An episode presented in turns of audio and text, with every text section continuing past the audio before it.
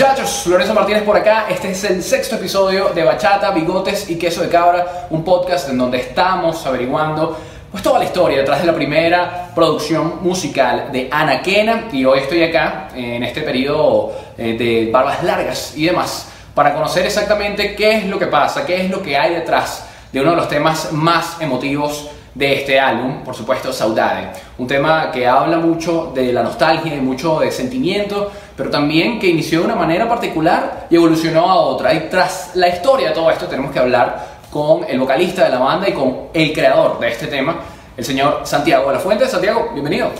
Señor Lorenzo Martínez, ¿qué tal? Este, bueno, como bien dijiste, bienvenidos a este sexto episodio de Bachata, Bigotes y Queso de Cabra. Este es un podcast que hicimos pues para eh, explicar un poquito más lo que hay detrás de nuestras canciones, las letras, las historias, porque bueno, yo creo que eso es algo súper bonito. Y en esta ocasión, como bien dices, eh, toca una canción que yo creo que es muy especial para nosotros, especial para mí también.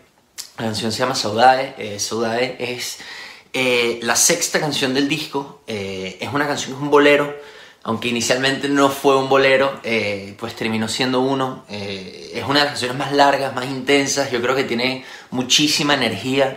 Es una canción que a la gente le gusta mucho también. En vivo yo creo que siempre es el momento en el que me pongo emotivo, en el que me pongo a hablar. Eh, es una canción que siempre tocamos con, con muchísimas ganas, con muchísimo feeling. Nos encanta, nos encanta, nos encanta tocarla en vivo.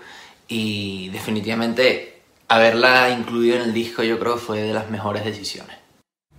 Tienes toda la razón, es bastante emotiva esta canción, tiene una carga sentimental muy fuerte y aunque es una canción que baja las velocidades tanto en vivo como en el disco, es, como bien dices, una canción que no podía quedar por fuera. Cada vez que tienen la oportunidad de, de tocar este tema en vivo, siento que esa conexión que hay entre la banda, sobre todo tú y el público, es instantánea porque conozco lo que está pasando eh, eh, por tu mente justo cada vez que tocas esta canción y el porqué de este tema, pero quiero que aprovechemos este momento para que expliques a todas las personas que están viendo el podcast de qué va esta canción y por qué la escribiste.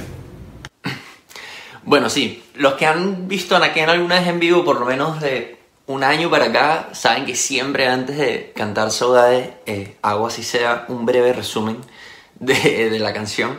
Pero bueno, para los que no han tenido la oportunidad, les cuento. A ver, Saudade es una canción que yo escribí, eh, creo que fue en el 2014, en diciembre del 2014, si no me equivoco, eh, que fue cuando mi abuelito se murió. Eh, es una canción, yo quería muchísimo a mi abuelo y cuando pasó yo estaba muy, muy triste.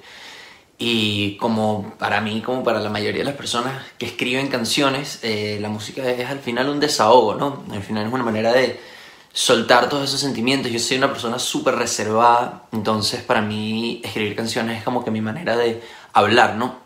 Las cosas que son difíciles. Eh, entonces nada, cuando pasó lo de mi abuelito, obviamente estaba muy triste lo primero que hice fue agarrar mi guitarra y ponerme a escribir lo que sea. Eh, y esa canción nació inicialmente así, eh, por un desahogo, por una necesidad, ¿no? Eh, incluso la canción no tenía nombre, no tenía nada, yo simplemente como que la hice en esa semanita después de que pasó. Y nunca pensé que la iba a tocar. La verdad es que por eso no le puse título, no le puse nombre, no le puse nada, simplemente la escribí y la dejé ahí. Y me sirvió pues porque al final fue como que esa manera de sintetizar mis sentimientos, por así decirlo, en un solo lugar.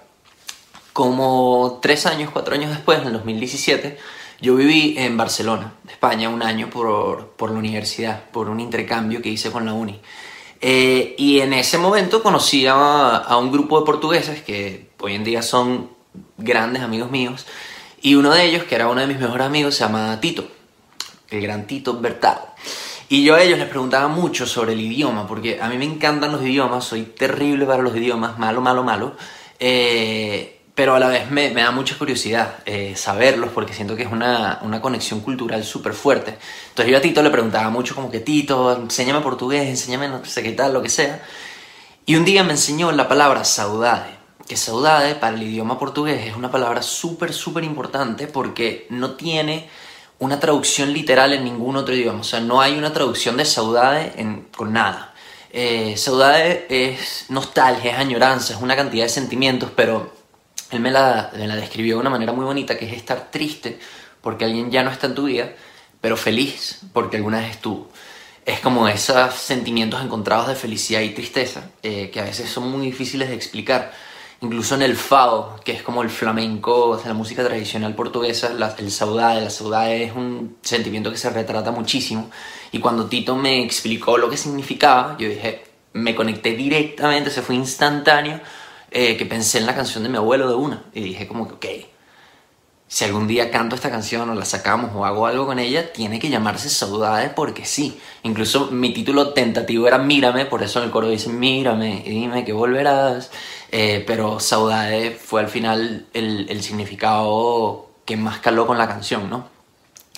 Y nada, esa es la historia detrás. Al final, cuando yo se la mostré a los muchachos, me dijeron como que, brother, esa canción tiene que ir para el disco sí o sí. Y sí que cambió un poquito eh, a nivel de producción pero yo creo que el feeling y lo que se transmitió desde mi cuarto en el 2014 hasta hoy en día sigue siendo lo mismo. Es una historia muy bonita que tiene mucho significado, no solamente para ti, sino también para cada una de las personas que la tienen en su poder y que pueden escucharla en vivo y que para cada uno significa algo distinto. Es, es lo bonito de la música también. Pero me llama la atención también el lado de la producción del tema, porque en un momento estuvo engavetada esta idea y terminó formando parte de su primera producción discográfica, pero a la vez pasó de ser una especie de tema alternativo a lo que es ahora, que es un bolero. Me llama la atención de que hayan escogido este género musical en particular porque el bolero, el bolero ha tenido un revival en los últimos años, sobre todo de cantautores latinoamericanos contemporáneos con ustedes, como es el caso, por ejemplo, de Raguayana en Venezuela, el otro polo, los Tripland. A nivel latinoamericano, podríamos decir que Natalia Lafourcade ha sido una de las grandes eh, ideas, o quizás una de las grandes artistas en recuperar, en traer a esta generación este género que si bien siempre ha sido asociado con lo antaño, ahora también tiene cabida en eh, todo lo que es la palestra musical alternativa latinoamericana. ¿Por qué un bolero? ¿Por qué esa evolución? ¿Y por qué terminó siendo Saudade un tema que formó parte del primer álbum? Sí, bueno, en primer lugar estoy demasiado de acuerdo con lo que dices. Eh, el bolero, sin duda, desde hace unos años ha tenido un revival en la música alterlatina, por darle un nombre.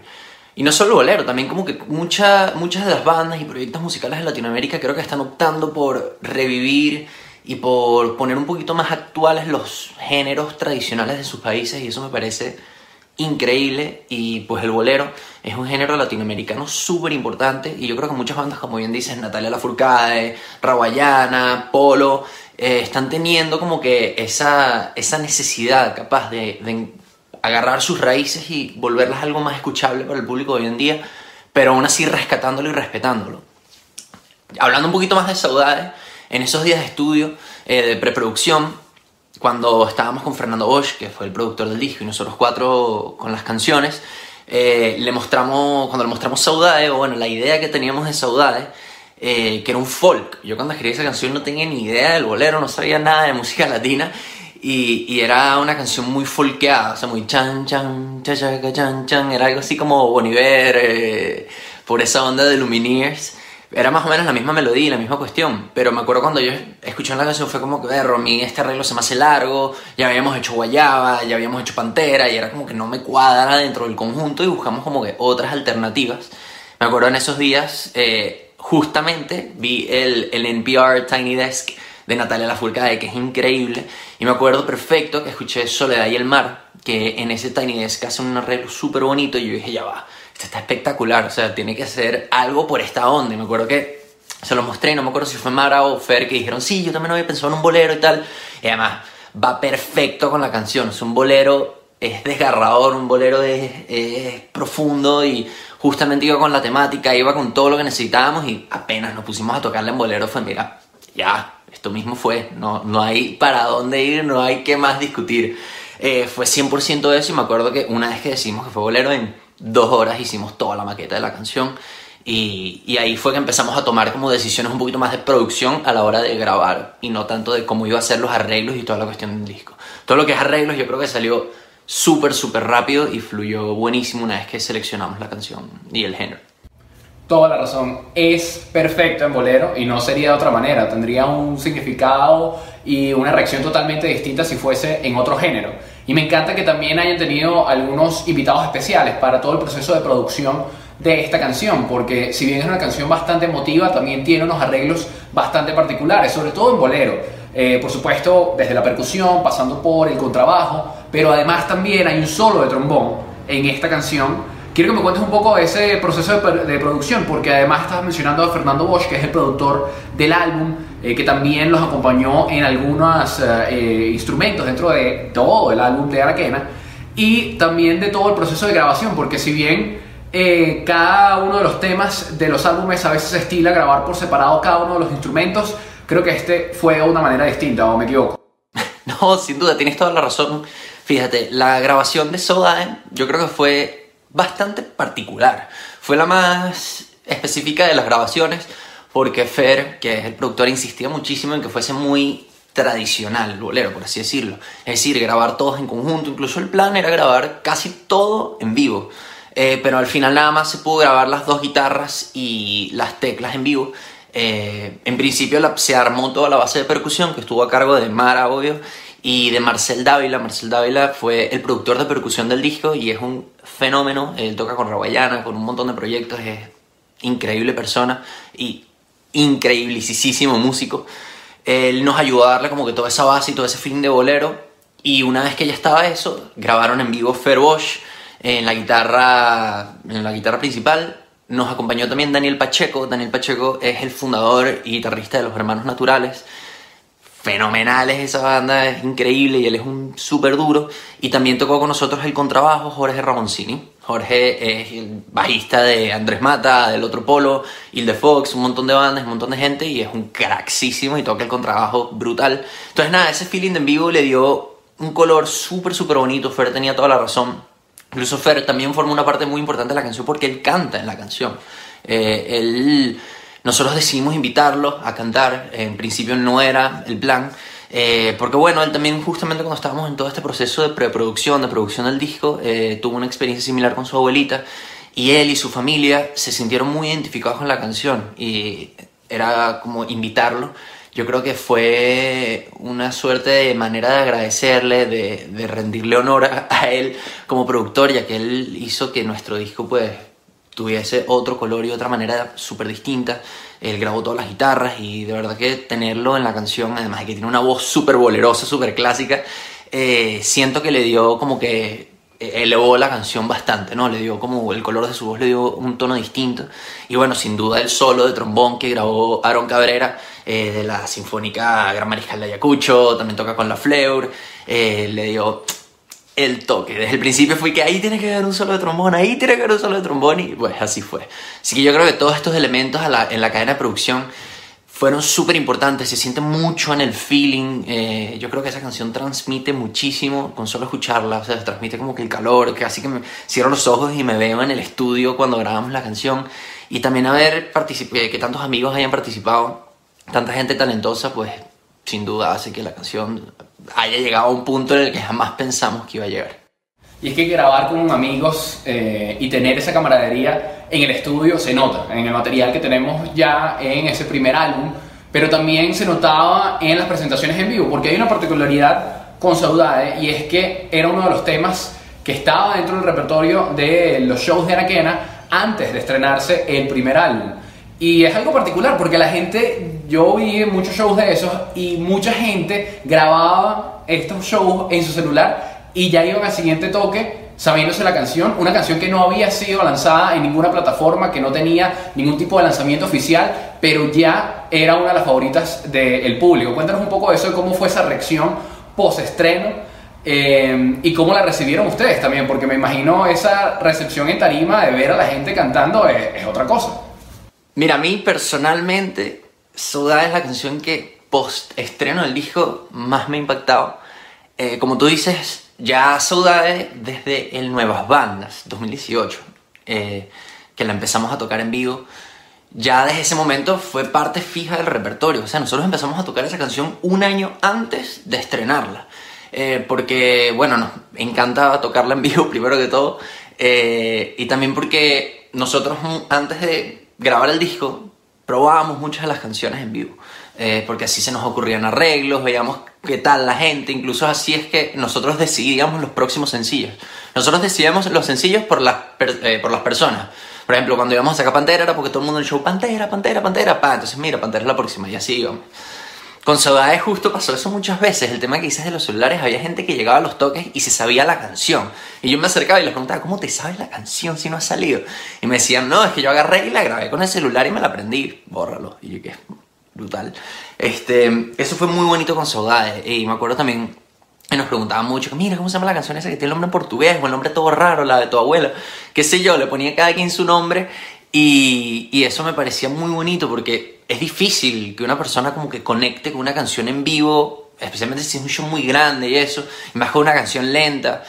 Eh, entonces fue muy bonito porque la gente incluso cuando sacamos el disco y cuando salió la canción fue que por fin llevo 17 meses esperándole, yo que sí, pero qué brutal, qué bien, eso es muy bonito porque como bien dijiste al principio, yo creo que es una canción con la que mucha gente conecta. Siempre digo, todo el mundo tiene sus saudades, de una forma u otra, su novia, su mamá, papá, lo que sea, perrito al final todo el mundo tiene esa persona que quiere mucho, quiso mucho y la extraña. Al final ese, ese es un sentimiento muy humano, es un sentimiento muy normal y me encanta, me encanta que las personas la hagan suya, que mucha gente dice, wow, ¿sabes? pensé que esa canción me la escribiste a mí, pues". eh, porque transmite exactamente lo que, lo que yo siento ahora. Y yo siempre estaré muy orgulloso de esa canción por eso, porque yo creo que logra ese cometido de conectar eh, con un sentimiento que es tan complejo y tan profundo como, como la nostalgia, ¿no? Que es difícil de expresar con palabras. Así que yo siempre tendré esa canción como una de mis favoritas, forever and never and never. Así que también para no ser un sencillo, eh, bueno, fue un sencillo posterior al disco, eh, salió en febrero, la relanzamos como sencillo con el video. yo creo que es una canción que ha llegado muy lejos y que todavía le falta camino por recorrer, espero, eh, y que sigue conectando y que a la gente le sigue gustando y la sigue buscando a pesar de, como te digo, no ser lo más comercial del mundo. Entonces ahí siempre me queda esperanza de que a la gente le gustan las canciones también profundas, bonitas. Así que así es la cosa. Y que tienes razón, es, yo creo que la gente todavía está como eh, con ganas de más canciones así de bonitas. Y hablando de cosas bonitas, hablemos también del el arte, porque la portada de este sencillo tiene un arte bastante particular, quiero que hablemos de eso, pero también hablemos del video, porque me encantó. Aparte está hecho por grandes amigos que tenemos en común y que le dedicaron muchísimo tiempo al desarrollo de este video y para mí tiene tanto poder como tiene también la canción, pero juntos son increíbles. Hablemos un poco de eso. Sí, mira, para nosotros la parte visual de las canciones es importantísima. Eh, nosotros, bueno, inicialmente hablando de los covers, eh, siempre desde un principio quisimos trabajar covers individuales para las canciones, porque el disco para nosotros era como este planeta de canciones demasiado distintas, incluso el disco se llama Nakena, porque no encontrábamos ninguna otra palabra que describiera las canciones. Las canciones yo creo que son muy independientes y queríamos como de darle un arte a cada una porque al final cada una es su mundo. Y era nuestra manera de decir, mira, cada canción es una cosa distinta a la otra. Simplemente se conectan de alguna manera extraña, ¿no? En principio, eh, el arte de esta canción, que también fue hecho como todos los, otros cover arts eh, por Valen Pisolante, increíble, una crack, eh, es bastante particular porque, a ver, en principio tiene dos elementos importantes. Para nosotros todo el tema de los colores es full clave. En principio para este color usamos un morado clarito, como medio lila, porque bueno, que sentimos que daba esa sensación de nostalgia, pero a la vez es bonito, pero es triste, es frío. Entonces por eso decimos usar ese color. La flor que sale en la canción es un, una lavanda, que es la flor nacional de Portugal, y todos los elementos que son como blancos y negros que se ven a, la, izquierda y a la derecha arriba, es una, un tipo de, de arquitectura que está en los pisos de, de, bastantes calles en Lisboa y en Portugal y algunas en Brasil, que se llama la calzada portuguesa, que es como una manera de agarrar piedritas eh, blancas y negras y hacer como distintas formas en el piso. Y cuando yo fui a Lisboa a visitar a Tito, estaba toda llena y me encantó. Y dije, mira, esto tiene que estar dentro del, art, eh, dentro del artwork de Saudade, sí o sí. Así que por ahí va un poquito la inspiración en el arte eh, de Saudade con respecto a esos elementos que están muy ligados a Portugal y a todo el idioma y a la cultura. Y sí, mira, el video también...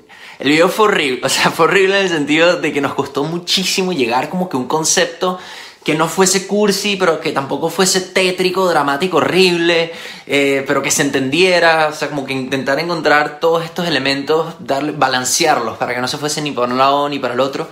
El video lo dirigió Antonio Quiroga, que yo sé que lo conoces también, eh, gran amigo de la casa, y mi primo, que es Andrés de Tobar, lo grabamos acá en Madrid, en las afueras, eh, específicamente en un parque nacional por ahí, en unas carreteras que quedan al norte de Madrid. Eh, muy bonito, la verdad. el video, toda la producción del video fue cortísima. O sea, esto fue todo en febrero del 2020. Eh, la idea salió la primera semana, la segunda semana hicimos la preproducción, la tercera grabamos y la cuarta lo sacamos. Esto fue un video express.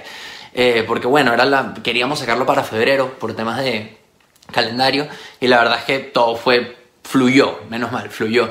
todo el video pues habla sobre este viaje de cuatro amigos cuatro o tres amigos eh, que están yendo entre el pasado y el futuro eh, y es como un viaje que hacían los cuatro juntos y a uno de ellos eh, se murió, no está, nunca especificamos qué le pasó y simplemente los tres amigos restantes que soy yo y dos amigos más, Augusto y Claudia, estamos yendo a volver a hacer el camino que a Charlie, que es el, el que ya no está, le encantaba hacer. Entonces es como una especie de homenaje, de amistad, de tristeza. la verdad es que nos costó hacerlo, nos costó full hacerlo. Pero yo creo que logramos, como bien dices, comunicar ese sentimiento de, de falta, de añoranza, de respeto, de honor y de nostalgia que, es difícil de comunicar. Eh, el video lo, lanzamos en febrero, el 28 de febrero del 2020. Y ahí va, está nuestro canal de YouTube si lo quieren ver. Así que yo creo que fue una manera muy bonita de, cerrar un poquito como ese ciclo de, de Sogae y de terminar de ponerle la cerecita eh, a la torta, como quien dice. Este es uno de mis videos favoritos, lo sabes tú lo sabe todo el equipo que trabajó con ustedes para grabar eh, el videoclip y uno de mis favoritos del año también. Así que lo pueden ver en el canal de YouTube de Anaquena.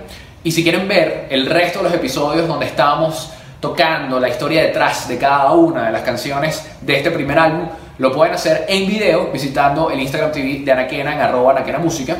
Y si quieren escucharlo en formato podcast, pueden visitar cualquiera de sus plataformas favoritas porque en todas ellas vamos a colocar los audios de este podcast que estamos grabando que hemos denominado Bachata, Bigotes y Queso de Cabra. Pero antes de despedir este episodio, Santiago, quiero que me cuentes si tienen alguna anécdota en especial de las veces que le ha tocado eh, interpretar este tema en vivo. Sé que hay una de ellas muy especial y yo estuve allí, de hecho estuve al costado de una de ellas, no sé si esta es la que vas a contar, pero sé que tiene un gran significado para ustedes. Gracias, Larry, gracias. Para nosotros eso es súper es súper especial. Y bueno, también para ir cerrando, eh, respondiendo a tu pregunta del momento más especial, yo creo que con Saudade han habido muchos momentos muy especiales, porque siempre, como bien dijiste, es una canción que conecta mucho con la gente eh, y a nosotros nos encanta tocarla, siempre como que nos llenamos de súper buena energía cuando tocamos esa canción. Pero el momento más loco y más épico fue en el Cusica Fest, que estoy seguro que te refieres a ese. Eh, que fue una locura. Nosotros las visuales que tenemos en los shows grandes, cuando tocamos Soda, siempre es lluvia. Ponemos una lluvia atrás, el logo y la lluvia.